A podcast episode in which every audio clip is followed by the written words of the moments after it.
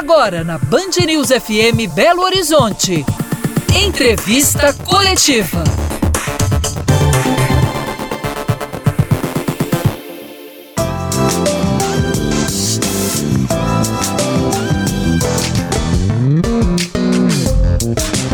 Para todos vocês. O entrevista coletiva de hoje convida o presidente do Sistema FAENG, a Federação da Agricultura e Pecuária do Estado de Minas Gerais, senhor Antônio de Salvo. Estão aqui comigo também o comentarista de política, Orion Teixeira, e o diretor de jornalismo da Band Minas, Murilo Rocha. Sejam todos muito bem-vindos. Muito obrigado. Vamos começar falando né, do balanço do ano de 2023. Como é que foi aqui para o nosso estado? Muito bom, muito bom. O setor se comportou muito bem, o setor fez o papel dele. Nós tivemos aí um superávit do setor da agropecuária mineira de quase 11 bilhões de dólares. E isso é muito positivo, isso mostra a força do segmento ajudando a injetar esse dinheiro dentro de Minas Gerais. Então o setor se comportou muito bem, vem se comportando não só em Minas Gerais e no Brasil de forma muito assertiva. O setor tem se desenvolvido, tem se tecnificado, trabalhando de, sempre de forma sustentável, respeitando as questões ambientais, mas mais do que isso, trazendo tecnologia para dentro da porteira das nossas fazendas e injetando esse belíssimo volume de dinheiro, ajudando Minas a se desenvolver. Agora, presidente, antes de a gente ir ao ar aqui, o senhor estava comentando também de uma outra notícia boa, acabou que o senhor não detalhou, mas podia detalhar para a gente uma pesquisa Sim. que vocês fizeram, dando perfil aí desses, dos produtores mineiros, a visão até que a população tem do setor. É, esse era, esse era um, um, paradigma que a gente tinha. Fizemos essa pesquisa no ano passado, logo em novembro, e nós queríamos entender como principal, principal procura nessa pesquisa saber como é que era a nossa imagem. A gente, como a gente fica lá no campo, no interior, dentro das nossas fazendas, a gente, e mineiro que somos, tímidos, a gente fica sem saber se nós temos uma imagem boa, se essa imagem ainda é ligada a um produtor com pouca tecnologia, com pouco conhecimento, e como esse pessoal de Minas nos vê, nos vê, nos vê como essa população mineira nos, nos vê. Então isso foi muito importante porque a pesquisa nos deu mais de 80% da população mineira considera a agropecuária como a principal atividade geradora de riqueza dentro de Minas Gerais. Então isso é bom, mas também traz para a gente uma responsabilidade muito grande, porque nós presidindo aí os quase 400 sindicatos rurais esparramados em 800 municípios que têm as extensões de base, nos, nos faz ter ainda mais vontade de trabalhar para que a gente possa representar bem esse povo que tanto precisa do sistema, não só no que diz respeito aos nossos treinamentos, mas também institucionalmente. Apesar dessa ideia conservadora né, que tínhamos, ainda temos, sobre os produtores rurais, o senhor tem dito que o setor ganhou jogo de cintura. Isso ajuda a manter como um sustentáculo da economia mineira? Sim. Como é difícil a gente, mineiro, primeiro pela timidez, ter esse jogo de cintura. Nós, a gente fala que a gente quer ser sempre o, o, o primeiro aí, mas desde que tem um na frente. Então você vai ser o primeiro, mas depois que alguém foi. O mineiro tem essa timidez natural e no interior não é diferente. Esse jogo de cintura pode ser traduzido na diversificação que nós tivemos dentro da, da, das nossas atividades. Vamos lá, Minas era conhecido como, e é conhecido como o maior produtor de café do Brasil. Minas produz 55% do café brasileiro e também exporta volumes parecidos com esses números. E Minas é o maior produtor de leite. Então, teoricamente, a gente enxergava Minas como café e leite. É muito mais do que isso. Uhum. Minas hoje tem seus queijos, e aí nós temos a semana do queijo artesanal feita pelo nosso sistema Faeng Senar, com queijos de excelente qualidade que foram lá fora, ganharam diversos prêmios e que agregou muito valor a essa pecuária leiteira, transformando um leite de ótima qualidade em bons queijos. Minas tem vinhos muito bons. Criamos aí uma metodologia de poda dupla dentro das, das nossas plantas, das nossas vinheiras, né? podando duplamente, diferente do que a Europa faz, porque a gente faz com que essa poda dupla retarde um pouquinho a maturação das uvas, fazendo com que isso dê um vinho de melhor qualidade. Azeites maravilhosos, mel, além da batata inglesa, onde nós somos uhum. líderes, o setor sucroenergético que vem crescendo de forma muito firme, trazendo aí o etanol e o açúcar como, como duas, o etanol como uma fonte de, combustível renovável, enfim. Essa diversidade e riqueza de produtos deixa Minas em qual posição no ranking nacional? Muito bem. Minas tem crescido muito. São vários produtos que nós lideramos, mas a gente como um todo, a gente deve ser o segundo ou terceiro estado produtivo no que diz respeito. O problema nosso é a diversidade. É, ninguém é, tem tanta diversidade como nós, mas também nós temos o Jequitinhonha, que é um tipo de, uhum. de região. O norte de Minas, o Alto Paranaíba e o Triângulo, o sul de Minas, as matas de Minas e o centro. São regiões diferentes, de climas diferentes, de atividades diferentes. Então, é um, é um Brasil, um retrato do Brasil dentro de Minas Gerais. Mas nós somos muito competitivos e estamos melhorando muito. Haja visto os números, que são muito significativos. Estamos crescendo nos grãos, continuamos crescendo no café. O setor de florestas plantadas, somos, somos os líderes com 2 milhões e 700 mil hectares plantados. Isso é muito bom. É celulose, é energia, enfim.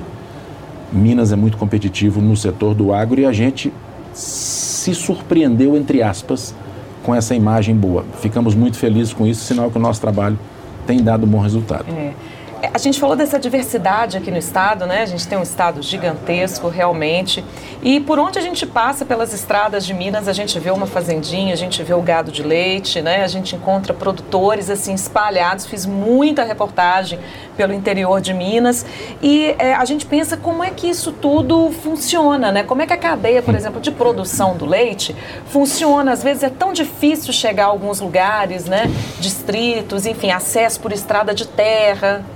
Bom, aí tem dois perigos que a gente fala na diversidade. O primeiro é porque a gente, normalmente, quando fala, esquece de algum setor e quem está nos vendo fala assim, não falou do meu setor. Sim. Então, essa diversidade é o setor de HF, alho, cenoura ali no Alto Paranaíba, mas vamos voltar para a sua pergunta direta do leite. É muito difícil. É, pouca gente sabe, mas talvez a, o volume médio produzido pelos produtores de leite de Minas Gerais gira em torno de 300 litros por dia. Isso é muito, muito pouco muito pouco.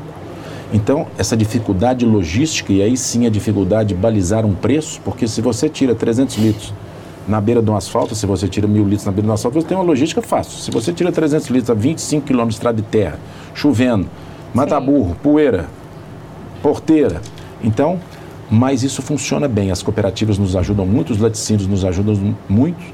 E o leite vive um momento difícil, exatamente pela importação que atingiu níveis nunca antes vistos na história do Brasil, com mais de 10% do volume produzido pelo Brasil importado, principalmente da Argentina e do Uruguai, causando um desarranjo na pecuária leiteira. A gente sabe que isso é passageiro, mas isso é muito danoso, porque o número de produtores atingidos é muito grande. A pecuária leiteira, a atividade leiteira, está presente em mais de 98% dos municípios mineiros e brasileiros. Então é muita gente dependendo disso, Sim. a gente tem que ter muita atenção para cuidar bem desse produtor que precisa permanecer no campo e continuar tendo um nível de renda decente e compatível com qualidade de vida necessária para qualquer pessoa. Nesse assunto ainda, por que essa importação do leite da Argentina e do Uruguai? Por que preço, ganhou preço? Câmbio. A Argentina produzindo um volume bom de leite, ela é uma boa produtora de leite, leite de qualidade, com um câmbio mais fraco, sendo dentro do Mercosul tarifa zero se está mais barato comprar e tem um mercado aberto. Uhum. Trouxeram muito leite. E isso causou um dano e nós alertamos muito os nossos deputados, os nossos parlamentares, o governo federal, para que isso não acontecesse.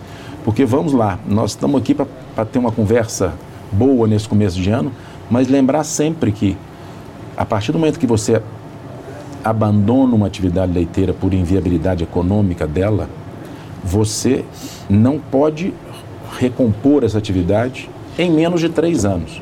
Sim. Porque vamos lá, se você vendeu suas vacas para abate, elas não são mais produtoras. Se você vendeu para outras pessoas, elas estão produzindo. Você só não está produzindo, mas ela está produzindo em outro lugar. Agora, se você encerrou e matou suas vacas, 100, 200 ou 20, você necessita de gerar uma bezerra de leite para virar uma novilha para parir aos três anos para começar a dar leite. Então é um risco para não ter aí, Sim. sermos surpreendidos no momento agora de preços bons para quem está comprando lá na gôndola do supermercado, ser surpreendido depois... com o decréscimo de produção por inviabilidade dos nossos produtores. Sim. Estamos muito atentos a isso e vamos trazer isso para dentro da FAEM, como fizemos, para que a gente tenha os nossos produtores o mais bem recebidos possível, para que a gente possa sair dessa crise tendo o menor efeito possível. Mas a gente sabe que ele já foi muito forte e que essas pessoas vivem só da atividade tiveram uma queda de, de renda muito grande. Presidente, um assunto ruim, espinhoso, como é que a FAENG lida? Tivemos recentemente aqui uma, uma denúncia, uma operação de Polícia Federal, Ministério Público do Trabalho, apontando que Minas tem uma posição muito ruim na questão do trabalho semelhante, né? com certeza, à escravidão. Né? A FAENG não compartilha disso. Como é que ela lida com isso perante algumas situações que chegam para ela? É, isso, isso tem acontecido e a gente tem conversado muito com, com o superintendente do trabalho aqui para que a gente acerte isso, porque nós precisamos de dar um, uma orientação para o nosso produtor. Então, parte dessas pessoas que foram multadas, presas e, e, e tiveram os problemas, fazem por má fé, mas é uma parte pequena. A grande parte está mal orientado no que tem de fazer. Então, principalmente nas regiões onde temos trabalhos temporários, e aí leia-se dois pontos que a gente vai citar aqui. O primeiro, colheita de café, nas regiões de Matas de Minas e no sul de Minas, onde parte da colheita é manual. Então são trabalhos temporários, onde muitas vezes as pessoas estão recebendo algum tipo de auxílio e não querem assinar a carteira. Então esse é o primeiro problema. E também na região aqui da produção dos HF, que são os hortifrutos, cenoura, alho, que todo plantio e a colheitas são manuais, são pessoas que vêm de outras regiões e muitas vezes ficam instalados em repúblicas em condições não adequáveis para o trabalho decente. A gente tem feito um trabalho que chama Produtor Responsável, onde a gente tem orientado o nosso, o nosso filiado, o nosso produtor, para que ele faça cumprir todas as normas exigidas pelo nosso Ministério do Trabalho, para que a gente não deixe isso correr, não deixe isso acontecer, e para que a Minas não seja maculada com um fato desse, que é negativo para nós todos. Isso, Até para exportação, né? Demais da conta, isso atrapalha a nossa exportação e cria uma imagem que não é muito real, mas isso, como dá muita mídia, cria uma imagem muito negativa para o nosso setor. Mas isso tem acontecido muito pontualmente e nós estamos muito atentos a isso e orientando de forma muito boa os nossos produtores e inclusive assinando um pacto com o Ministério do Trabalho aqui, com a Superintendência do Trabalho, para que a gente possa ter uma orientação, trazer os produtores para dentro dos nossos sindicatos, para orientá-los, para que eles possam cumprir toda a legislação para que tenha um trabalho decente em todas as nossas atividades que requer essa mão de obra e essa mão de obra é muito necessária, não só para quem está produzindo, precisa da colheita, mas também para quem precisa de, de ganhar o dinheiro e ganham muito bem trabalhando nessas atividades. É isso. Vamos fazer uma pequena pausa então? O entrevista coletiva volta em instantes. Até já.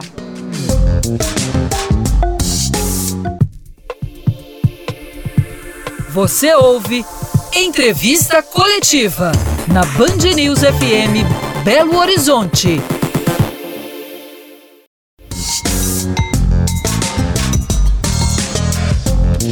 Entrevista coletiva está de volta hoje aqui com o presidente da FAENG, senhor Antônio.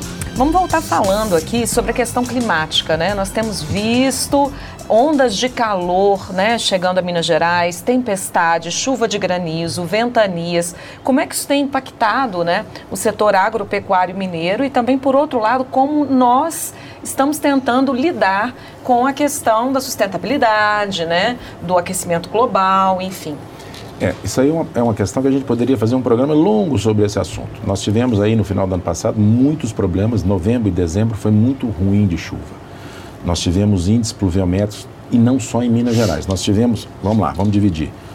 Do, de São Paulo para baixo, nós tivemos excesso de chuvas. E isso já era indicado pelo El Ninho, onde o sul tem muita chuva e o centro brasileiro, talvez o centro produtivo, que você sai aqui de Minas e vai subindo até Rondônia, passando pelo Mato Grosso do Sul, Mato Grosso, parte de Goiás e parte do Tocantins, com índices pluviométricos abaixo do, do, do aceitável. E isso vai certamente ter problema. Não dá para mensurar ainda, mas agora, nesse final de janeiro, nós certamente vamos ter uma expectativa do que vai ser a safra. Vale lembrar que o Brasil tem se suportado bem, crescendo, graças a um PIB positivo, grande parte dele feito pelo agronegócio brasileiro.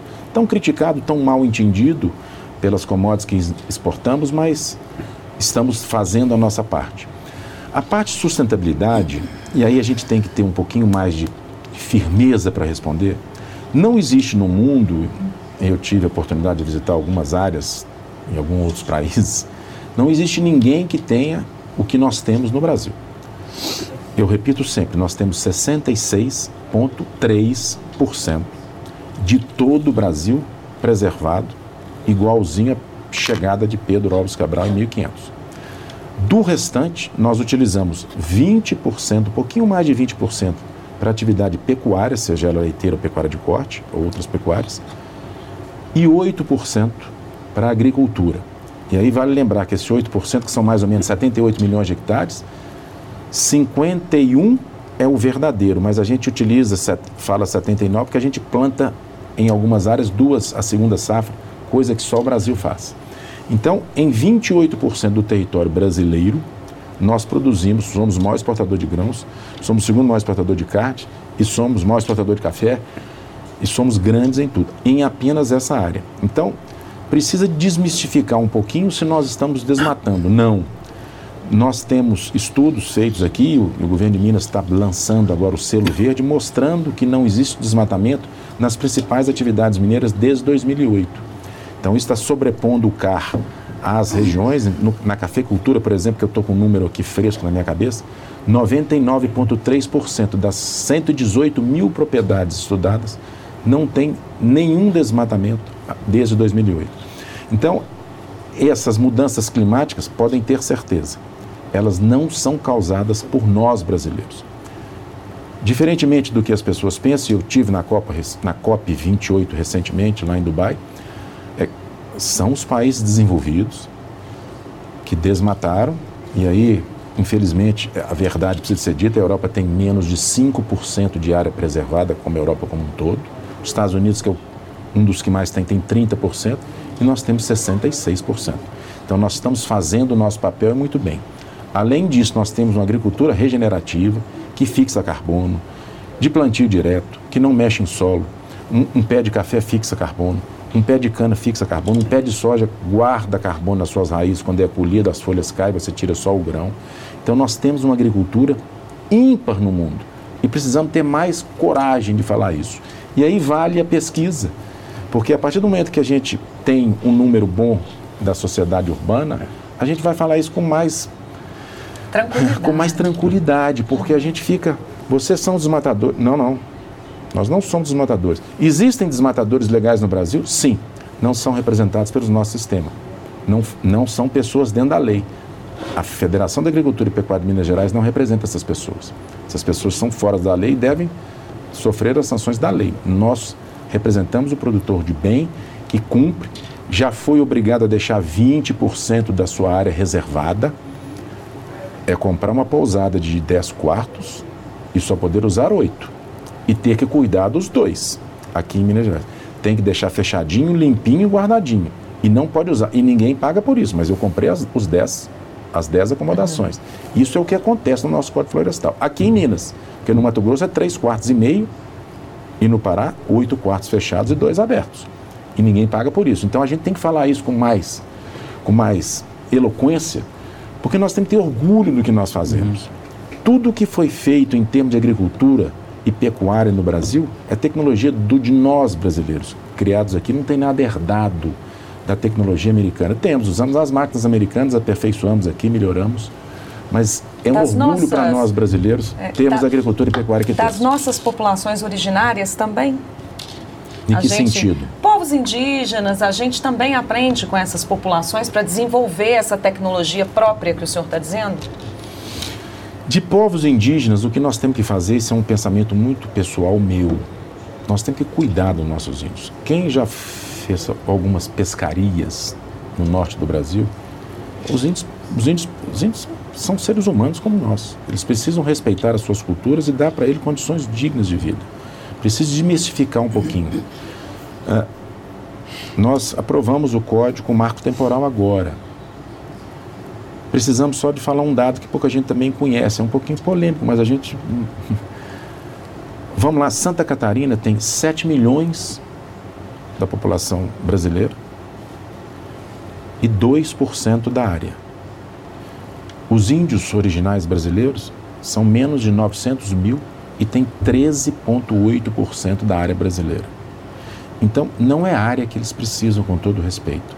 Eles precisam de cuidados de governo que possam tratar como pessoas humanas que são, para ter uma qualidade de vida digna e terem as, as suas, todas as suas características originais, mas a gente precisa ter uma visão menos, menos, menos romântica do índio e tratá-lo bem. Quem já foi numa, numa, tribo de índio em várias, como eu já fui, a gente tem que entender o que eles precisam, a gente sabe o que eles precisam. Eles precisam de saúde, e precisam de educação e precisam de manter uma, uma, uma vida dentro daquela aldeia para que eles continuem aí, são, são importantes para o Brasil. Presidente, o senhor falou de exportações, Minas é, agropecuária responde por 30%, mais de 30% das exportações do Estado, né? O senhor até falou que só perde para o minério. Uhum. É, que, que, a gente pode falar hoje que é a joia das exportações? É o café, que já consegue agregar Sim. muito valor.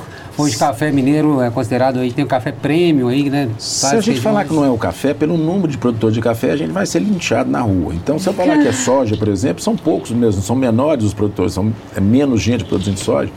O café, o café mineiro é um café espetacular. É um café que se transformou num café commodities, um café que valia pouco, um café que você vendia como um café de baixa qualidade, mas com a melhoria de novos cultivares, isso é muito importante falar. Isso não é uma dádiva de, do. Mesmo porque o café nem é brasileiro. Aliás, parte. Não tem nada que nós falamos aqui brasileiro. O gado não é, a soja não é, o milho não é, o café não é, a banana não é, a cana-de-açúcar não é, o eucalipto não é. Então, nada disso estava aqui como Pedro Alves Cabral chegou. O café foi melhorado, o café foi adaptado, o café já é clonado, o café hoje tem todo um trabalho genético na planta para melhorar a produtividade, gastar menos defensivo agrícola, hoje chamado de pesticidas. Então o café tem melhorado e melhorado também os processos dentro da cultura do café, principalmente na colheita e na pós-colheita, fazendo essa bebida suave, macia, e esses nossos cafés de alto valor agregado, saindo aí de 800 reais a mil reais, uma saca normal de café commodities, para 2 mil, 3 mil cafés comercializados na nossa Semana Internacional do Café, que foi agora no começo de novembro, sacas de café vendidas a 62 mil reais. Então isso o produtor agrega um valor em pequenas áreas, a cafeicultura mineira são pequenas áreas, isso é um ganho não só para o Estado, que você paga sobre todos os impostos sobre isso, mas um ganho para o produtor. O café é o principal produto, mas o setor florestal, o setor sucroenergético, o setor de HF, principalmente a batata inglesa, e o setor do leite, Minas aí é, é líder, líder com folga dos, dos demais colocados. Presidente, olha, que viaja para o interior e vê muita fazendinha. Eu me, vou muito para o norte Jequitinhonha e eu canso de ver eucalipto na minha frente. Sim. Isso é, concorre, afeta a produção tradicional agrícola? Não. Você não afeta porque aquela região, principalmente que você vai para o norte ali, você passa em Tamarandiba, é, Carbonita, aquilo ali eram solos de cerrados, e aí também, se a gente tiver mais um pouquinho de tempo, são solos cansados, solos intemperizados, ácidos que não produziam nada produziam vegetação baixa, de pouco volume, de, de pouca pujança nessa. Aquilo foi transformado, corrigido com calcário, que é rocha natural, com adubações, fósforo, potássio, etc. Transformou num maciço. E quando você vai de carro, você vê aqueles maciços. Quando você vai de avião, então, avião pequeno, você vê todo aquele maciço sequestrando um mundo de carbono e produzindo um mundo de energia barata às custas de sol. Sol fazendo fotossíntese transformando, tirando o C do CO2 e trazendo para dentro da planta, fixando no caule do eucalipto. Então, não afeta. O que está acontecendo é que como a soja vem entrando via oeste de Minas, o triângulo todo, o Alto Paranaíba, chegando ali já em Bom Despacho, Martinho Campos, chegando a Curvelo, ela vai pula, pelas novas adaptações, pelos novos cultivares, suportando regiões com um céu um pouquinho pior, com menos chuva, a soja vai competir com o eucalipto. Mas eucalipto, tudo que é falado de eucalipto é um pouco de não verdades. Ele não seca o solo, ele não, ele não tira a vida. Nós temos dentro das nossas propriedades uma área de eucalipto consorciado com pastagem. Tem passarinho, tem calango, tem tiu, tem tatu, tem lobo-guará. Às vezes é, tem piqui também.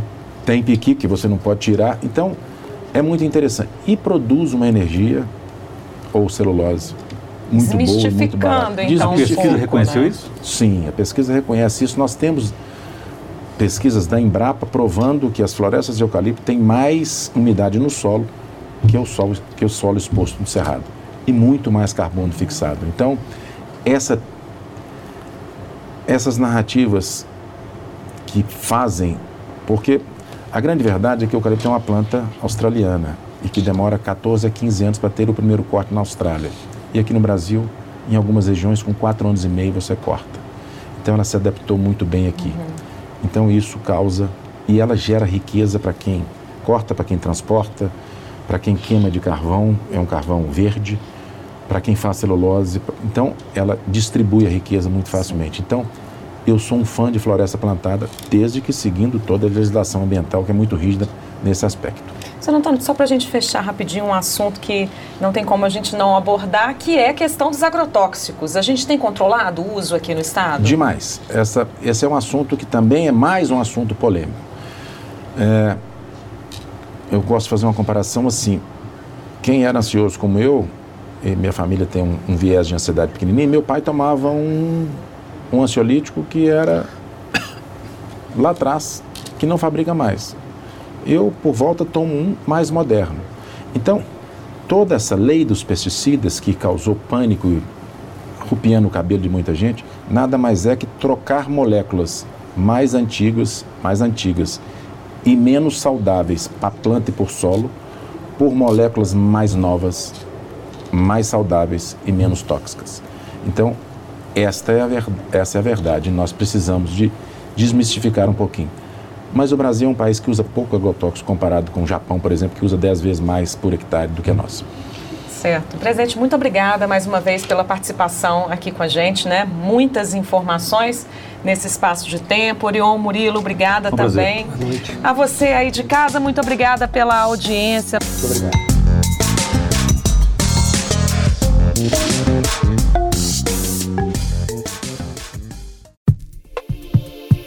Você ouviu Entrevista Coletiva.